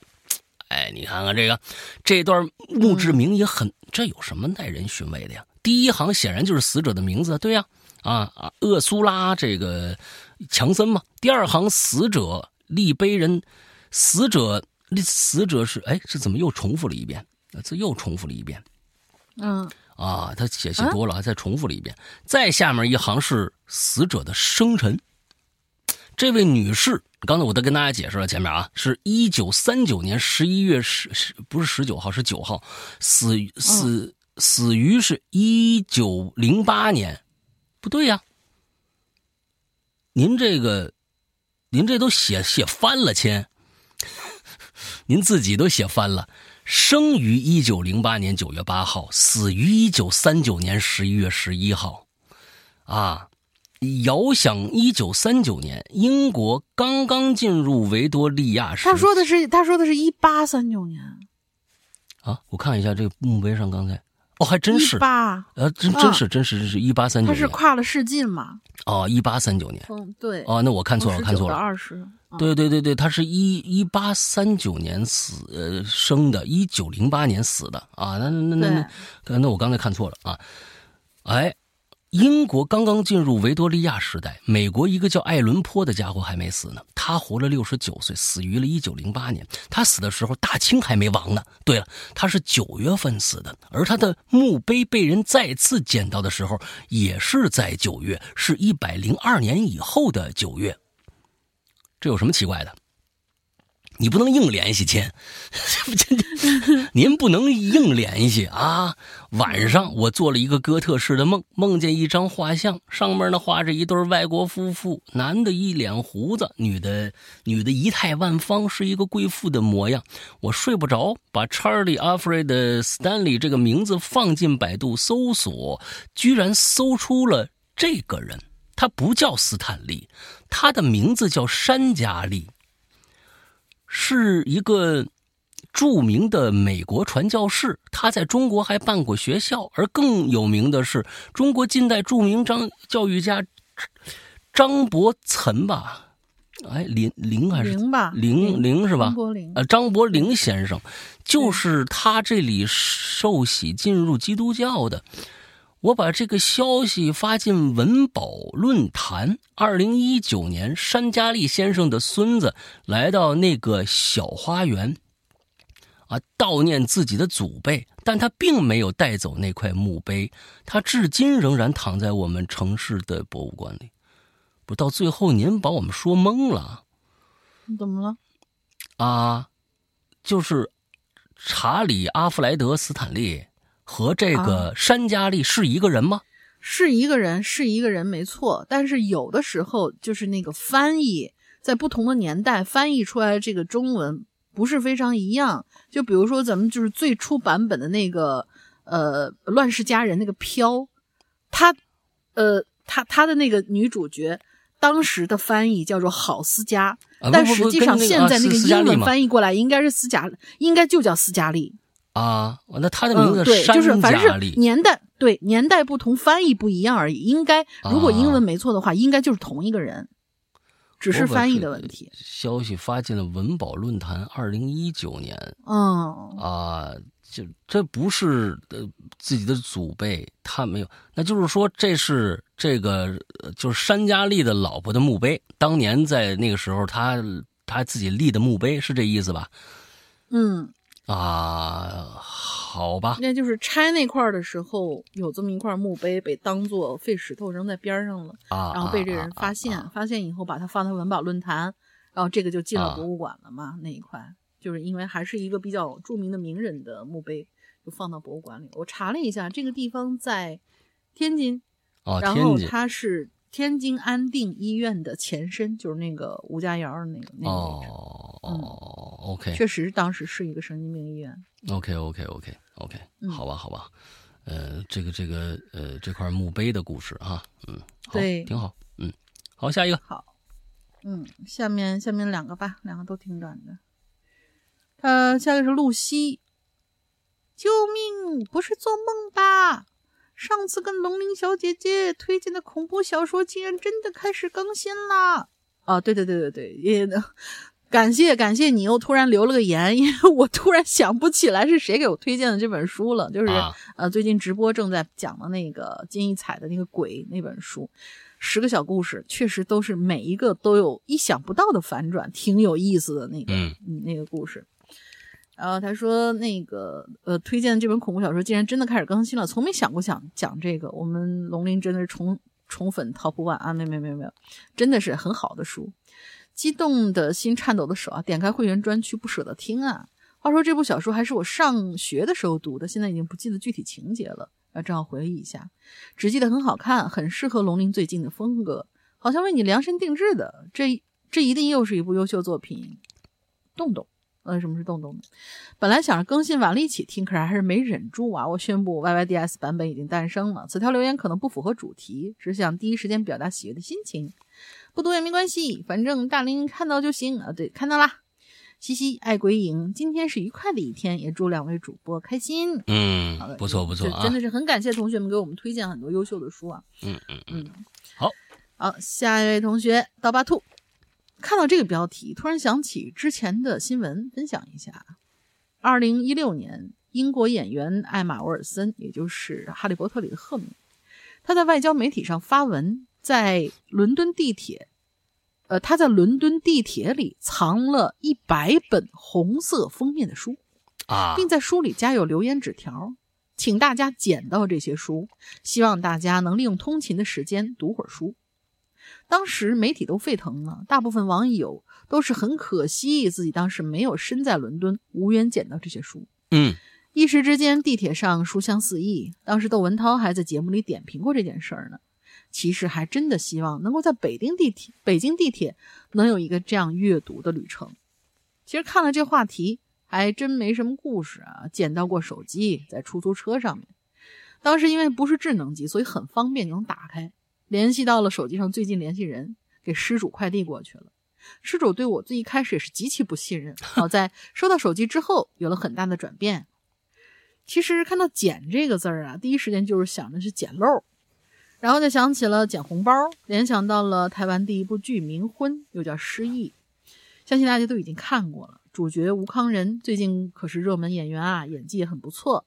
今年他参演的一部新剧叫《此时此刻》，该剧讲了在疫情时空背景下，人们的距离虽然发生了变化，但也产生了新的连接。嗯经历数月的隔离而发展出的十个城市爱情故事，里面还有小 S，有兴趣的可以看看啊。小 S 小 S 跟吴康仁有一段很啊，对，你们自己去看吧的戏。嗯，这次我完全是来划水的。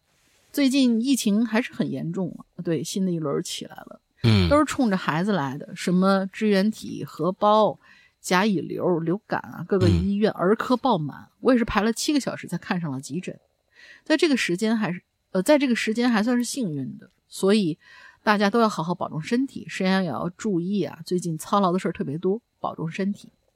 我很好奇，这一期大家会有什么奇特的经历分享呢？嗯嗯嗯嗯，啊，确实是最近我身边的好几个这这个朋友的孩子都得了，而且就是那个支原体和特别多。其实支原体比较麻烦。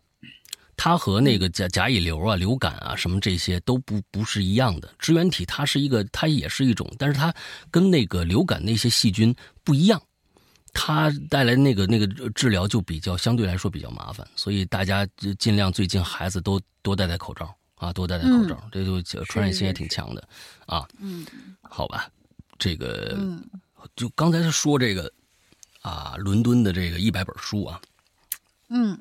我坐过伦敦地铁，呃，那个地铁啊，真的太破了，真的那个 破到已经就是脏啊，脏乱差。地铁环境最好的也就是咱了吧？呃，应该脏乱差，各个国家地铁都不咋地。就而且给你一种非常非常，有时候就是哎呀，满地跑老鼠的那种。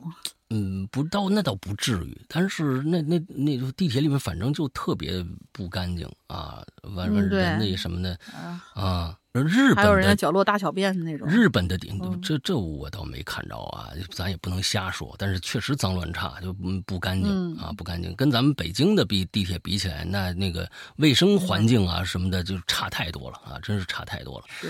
啊，完了之后，日本的地铁哦，我也坐过，日本的地铁很干净。啊，完了之后，呃呃呃，就是很压抑，啊，日本地铁真的很压抑，因为就就是地铁，大家想到的都是上班人呐，或者怎么着，就是地就就日本的地铁有一个有一个特别压抑的地方，就是进去一帮人就就已经那样了，就地铁跟里边跟没人一样，跟死绝了一样，什么声都没有，什么声都没有，我的天，不允许说话吗？还是怎样？他们就是这样，就是。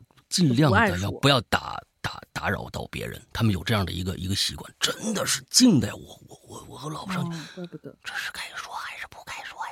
啊，咱俩刚来，你这等你一说说，你看看哎，你看这儿也有东西，哎那儿也有什么什么，我们俩只能这样说话，要不然就会觉得哎呦我天哪，啊大稍微大声点，别人就看你，哎就这样，而且他们那个那个那个地铁里边就是那种，呃，就是特别。上去就是坐那儿睡觉的那那种人特别多，上去就睡死过去了。哎呦，就看着累的已经不成了。啊，这地地地铁，哎，我最近坐了一个地铁，觉得挺好的。哪儿的地铁呢？是这个，呃，这个这个这个这个这个这个这个泰国的，泰国的这个哪儿的地铁呢？是这个呃，这个这个这个这个哎，哎呀，啊，就是他们那首都啊啊，啊，他们首都那个地铁，哎，特别好。呃，他们那首都是包给就就就是私人的来经营了，他们有好两好几条线。哦不过那个那个地铁上面的现代化做的特别好，比如说电里面的一些电视屏幕啊，还有一些座位的设置啊，什么的，哎，我觉得都都都还不错。说到这个书啊，这这放书这件事儿，北京就算了。北京就算了，就北京哪有哪有能看书的那个？日本也算了，那那里面挤死，那哪有能看书的地儿啊？捡起书，他他他也看不了啊！你这举起你举举都举不起来，你举个手机都费劲，是不是？哎，那就就看书也就也就也就算了啊。所以，那、这地铁呃是代表着我是我是觉得代表着每一个国家的一些当地的一些文化的，很有很有意思。是啊，啊，一些公共交通啊，那就是你像那个泰国那个地铁，哎，特别干净，很贵。泰国泰国地铁，呃，非常非常的贵，坐两站可能就六块多钱了啊，好像是我记得很贵。完了之后，但是呢，你要坐它下面的那个公共汽车，破的呀，简直是没没法弄。这这这这就是就是两两个哎贫富差异的感觉啊，嗯，好吧，下边下边俩吧。第一个就一下面一个这下面下面这段我也下面这个我我也读了吧，啊。然后最后那个啊。挺长的。啊，好，那下面这个是奔波儿呃霸波奔的马甲，两位大大好，我要 say 个 hi，因为我不爱捡东西，嗯。不过今年来鬼影四群捡了一群可爱的小伙伴儿，算不算呢？啊，算算。算啊，你你你捡的是吧？啊。人生 人生路上捡了一堆朋友，哎，好吧。对，今天这是最后一个了是吧？呵，最后一个真不负众望，这么长啊啊，顶仨的。嗯，是大局有个飞翔梦，哎，永远十八岁的石阳哥和永远青春靓丽的大玲玲好，我是上周痛失网名的二群潜水员老许，什么意思啊？啊。我们上次干嘛呢？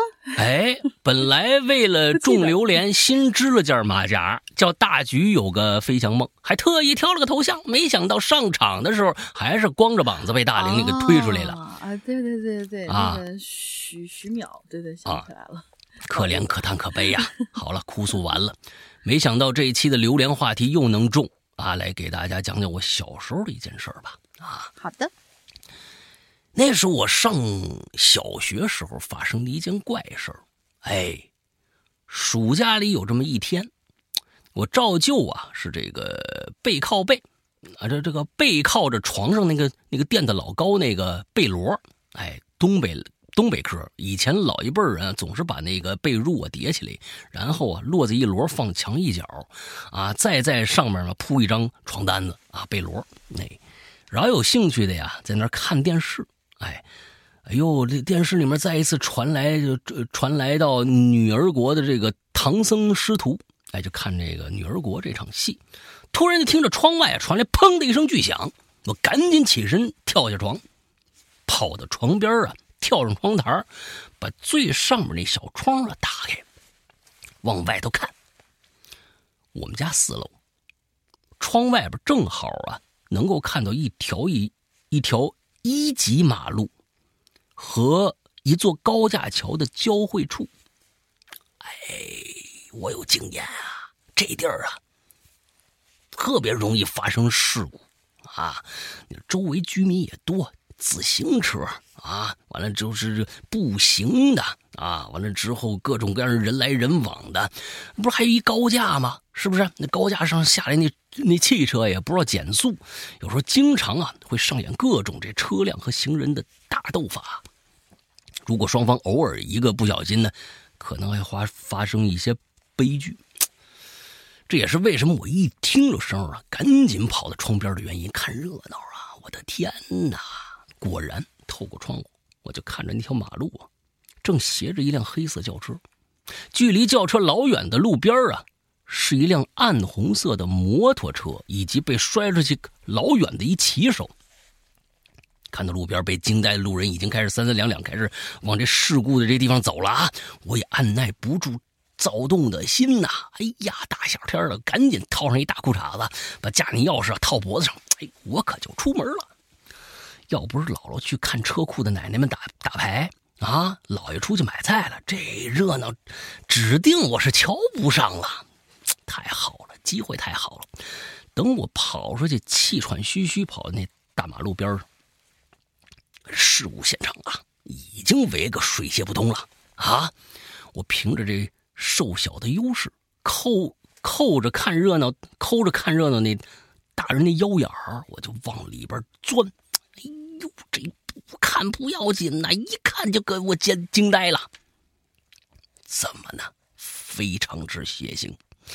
只见马路上一条长长的血痕，从轿车前轮一直延伸到骑水倒呃骑手倒卧那绿化带的旁边。那骑手趴地上一动不动，头盔碎了一半，现在还有还有血往外渗呢。四肢啊，又以一种奇怪的姿势扭曲着，一条腿搭在绿化带里小灌木上，另一条腿呈一种诡异的角度拖在地上。这你们这描写实在是太太血腥了啊！一双镶嵌着耀眼铁钉的皮靴，现在也只剩下一只了，套在灌木上那上边上那只脚上。有好几个大人蹲在骑手旁边查看情况，一边大喊“快报警”，一边企图用大声叫喊让那个骑手赶紧醒过来，保持清醒。哦，看来是还没彻底晕过去，是吧？还在啊！嗯，天哪，真不可。其实啊，连我这个小孩都能看出来，哎，这人应该是没救了。不大一会儿，嗯，哎，这警笛就响起来了。看热热人开始三三两两往回走了，我也站到了较远的地方，看着剩下的大人大人们啊，大人们围着这个警察说明情况。哎，不一会儿啊，那被撞的骑手啊，也被赶来的这个救护救护人员抬上这担架了，往救护车里装。可这时候，我就发现啊，他两只脚都光了。刚才那一只脚上还套一皮靴呢，这皮靴已经不不见了。就在我纳闷时候啊，救护车的门已经被重重关上了，救护车响着警笛走了。我看也是是吧？这走了，这人都走了，那就没热闹了，对吧？那那就回家吧，是吧？继续看唐僧和大美女的故事吧。嗯，这件车祸呢，也成了一段时间里啊，这街坊邻居茶余饭后的谈资了。各种小道消息是满天飞，甚至连那司机呀、骑手的身份呢，都被查的是清清楚楚，孰真孰假，咱也不知道啊。对我一个小学生来说，上学依然是啊高于一切的大事儿。每天早上七点，那雷打不动的背上书包往学校走呗，啊，走到一个月，呃，走到一个月后的一天，呃，直到一个月后一天这 走到一个月，直到一个月后的一天啊，哎，每天上学啊，下学，上学，下学，直到一个月后的一天。这天早上，我依旧迈着沉重的步伐走出家门，快乐的去上学。可当我走到一楼的时候，一出楼洞就看着我啊，楼洞外的石头台阶扶手上站着一只银色猫头鹰。啊，我想霍格沃兹给我来信了吧？这这把这啊，这是猫头鹰啊，是银色的还银色的霍格沃兹给我来信了吧？VIP 啊那全身雪白的羽毛在阳光的照耀下，几乎要晃晃瞎我的眼睛啊啊！我是从来没在城市里边见过猫这个猫头鹰，即便到了现在，也只见过那么一次。哟，这小玩意儿侧头看着我，眼睛呃侧头对侧身对着我，眼睛看着前方，似乎正盯着什么让他感兴趣的东西。我不由自主向前迈了一步。哎，这猫头鹰突然侧过头，对我咕咕叫了两声，展开翅膀，啪啦啦啦就飞了。我傻傻的望着它呀，直到再也看不着了，我这才回过神来，继续往前走。可刚走两步，我可就站住了。就在前方不远，楼下停着一排自行车，上面躺着一个人。哎，我定了定神啊，我一看呐、哎呦，这穿着，哦，认识，这好像是我们院里捡破烂那李狗子。这家伙平时就捡破烂为生啊，卖的钱全都换成那烧刀子二锅头灌进肚子里头去了，整个人呢每天就是醉醺醺的，但还猴精猴精的，秉承着一句“有便宜不占王八蛋”的至理名言，活了他妈三十多年，院人都烦死他了。哎，今天你看吧，这也不知道喝多少了，啊，又醉那儿了。这么想着，我也就迈步朝前走，可走到李狗子身边啊。哎，我就发现不对劲儿了。他那俩眼睛啊，瞪得圆溜溜的，鼻孔大张着，手和脚这个姿势也有点奇怪，两条腿别别扭扭的，一条搭一个自辆自行车车把上，另一条啊，当了在半空。我盯着他那车把上那脚啊，我就看了半天。我就觉得这家伙，啊，怎么穿着一个耀眼铁钉的皮靴呢？仔细一看，嘿，这不就是那天车祸吗？那骑手穿那双皮那个皮靴子呀！好家伙，这李狗子肯定是趁着人多把人家皮靴子给扒下来，自个儿留下来了吧？我又看了另外一只脚，哎，另外一只脚是光着的。没穿皮靴子，我又往远看了看，哎，果然那只皮靴子呀，孤零零的躺在不远处的地上。我就觉得好笑了，我就想过去把他叫醒喽，让他把那鞋给穿上。我就边叫啊，边伸手去推他。这一推不要紧，李狗子就像没了骨头一样，一下歪歪扭扭头。李狗子的头，这个才是最恐怖的。李狗子的头像没了骨头一般，一下子倒歪到了我这边哦，嗯，就是就颈椎好像没有啊，就是一推他，嗯，感觉脖子摔断了的感觉，吧嗒一下就往这边，同时嘴角也渗出了暗红色的血，我嗷嗷一声就叫出来了。旁边自行车库那王奶奶听着我这杀猪般的嚎叫啊，赶紧就跑过来了。一边看一看这情况，把我拉赶紧拉一边了，喊人报了警。没几分钟，警察、救护车就到了，拨开围着李狗子尸体的人群，把李狗子抬担架上，装救护车里了。就在救护人员抬着李狗子往车上放的时候，我瞄了一眼，就发现李狗子的两只脚都是光着的。后来呀，听姥姥说，李狗子自从半个月之前，人就已经疯了。就是这事儿发生之前的半个月啊，嗯，我也不知道什么原因，天天啊啊，也不知道什么原因，天天往我们院里最高的那十三楼，啊，这楼有十三层，还有个老破的电梯，当时是我们这附近最高的建筑了，十三楼。关于这十三楼也有故事，以后再讲啊。哎，他就每天往这最高的十三楼跑。看电梯的大姨不让他上，他就爬楼。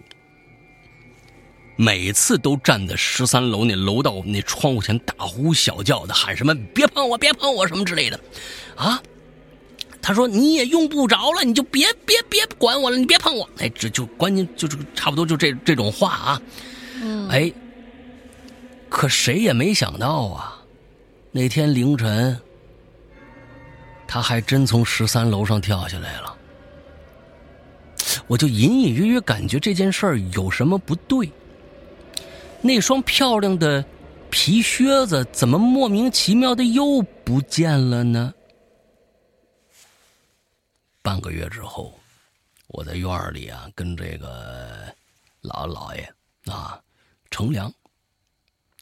无意中就听着他们唠嗑了，说是院里头啊，哎，我们这大院分里外两个院说是院里那收废品的郑大妈，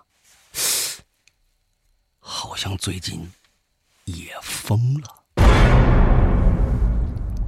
德雷，有一篇大长文，字数超了，实在抱歉，想把故事讲的明白点儿完整一些，一不小心就啊多了啊，辛苦。呃，大玲玲辛苦十八岁的石阳哥，我是大橘。大橘有个飞翔梦的大橘，上周呢被评为最佳，实在是兴奋了一把。谢谢帅帅的石阳哥，以后有机会再见啊！行，这这这篇其实也能也能变成今年最佳啊。对呀，但是上上一次确实选了你了啊，咱这次就咱就挑挑别人。挑挑别人啊，因为确实是，我觉得今天这个喜欢这个故事啊，最后最好的一个故事是这个啊。说实在的，对呀，咱那咱就就是这个雨露雨露均沾吧，是不是？啊，雨露均沾吧啊。今天最佳呢，咱咱给那个谁吧，给这个这个这个这个当时说的是这个这个这个呃，咱们的紫光剑。哎，紫光剑，哎，羽生结花吧，啊，这羽生结花这故事也不错啊。好，那大概就是这个样子啊。可惜呀，可惜你这稿子留着下个月投多好，真的是。哎，对，嗯，呃，不错不错啊，这个故事也不错。嗯，好吧，今天就给羽生结花了啊，这这个今天最佳。那么最后再跟大家说一下。十一月马上就结束了，赶紧的，有仇的报仇，有有冤的报冤啊！赶紧去加会员去 啊！这这时间不多了啊，还有时间不多了。呃，另外一个就是安卓的朋友，现在安卓的呃 APP 呢，我们是可以，就是过去如果用我们的老版的 APP 呢，赶紧去换新的，因为我们的老版的马上就要废弃掉了啊，大家就永远听不了了。赶紧去下载新版本的 APP，在哪儿下载呢？去我们的 “Hello 怪谈”的公众号，“Hello 怪谈”公众号之后关注以后，右下角就会有一个 A P P 的一个选项，点上去就有一个二维码。完了完之后，呃，大家扫那个二维码，安卓的就可以下载，苹果的还是老老老样子啊，苹果万年不动啊。对，关键是最新的安卓的朋友。不过安卓的新用户如果要这个注册新用户的话，现在我们还不支持新用户的注册，那你就要需要在我们的后台啊，在我们那个呃，就是安卓的，不是就是我们的公众号的后台给我们留言，把你的手机号留下来就行了，我们就可以为你这个去注册。好吧，大概是这个样子啊，大概是这个样子。那嗯，这个最后呢，还是希望大家去关注一下我们的会员啊，我们的会员在我们的 A P P 里边都是这个样子。呃，A P P 其实我们的 A P P 的主要内容是什么呢？就是现在每周五在各平台更新的怪藏啊，有一个新的栏目，每周五晚上都会更新一集。我们做了，其实我们是主业是做有声。音乐广播剧的，那我们做了呃，差不多是要十一年的。音乐广播剧现在快十二年了，音乐广播剧了啊。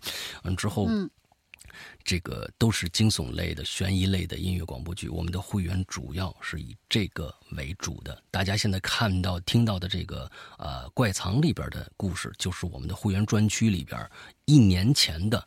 这个怪藏栏目里边更新的作品，所以呢，里边还有大大小小长篇、短篇、中篇、悬疑类的、恐怖类的，啊，还有这个本格推理类的各种各样的呃故事，等着大家去来呃这个听一听啊，玩一玩，好吧？啊，大概就是这个样子。那么，OK，那大玲玲还有什么想说的吗？嗯，进去密码啊，对，进去密码，来个进去密码吧。今天紫光剑同学他。捡石头，包括看到那个不咋地的那个圆脸佛像的那个山，嗯，叫什么名字？三个字。哦哦，好吧，不是不是那个寺名啊，不是那个寺名啊，嗯，是那个寺在什么山上？哎哎哎，哎呦那座山。好吧，那么今天的节目到这结束，祝大家都快乐开心，拜拜，拜拜。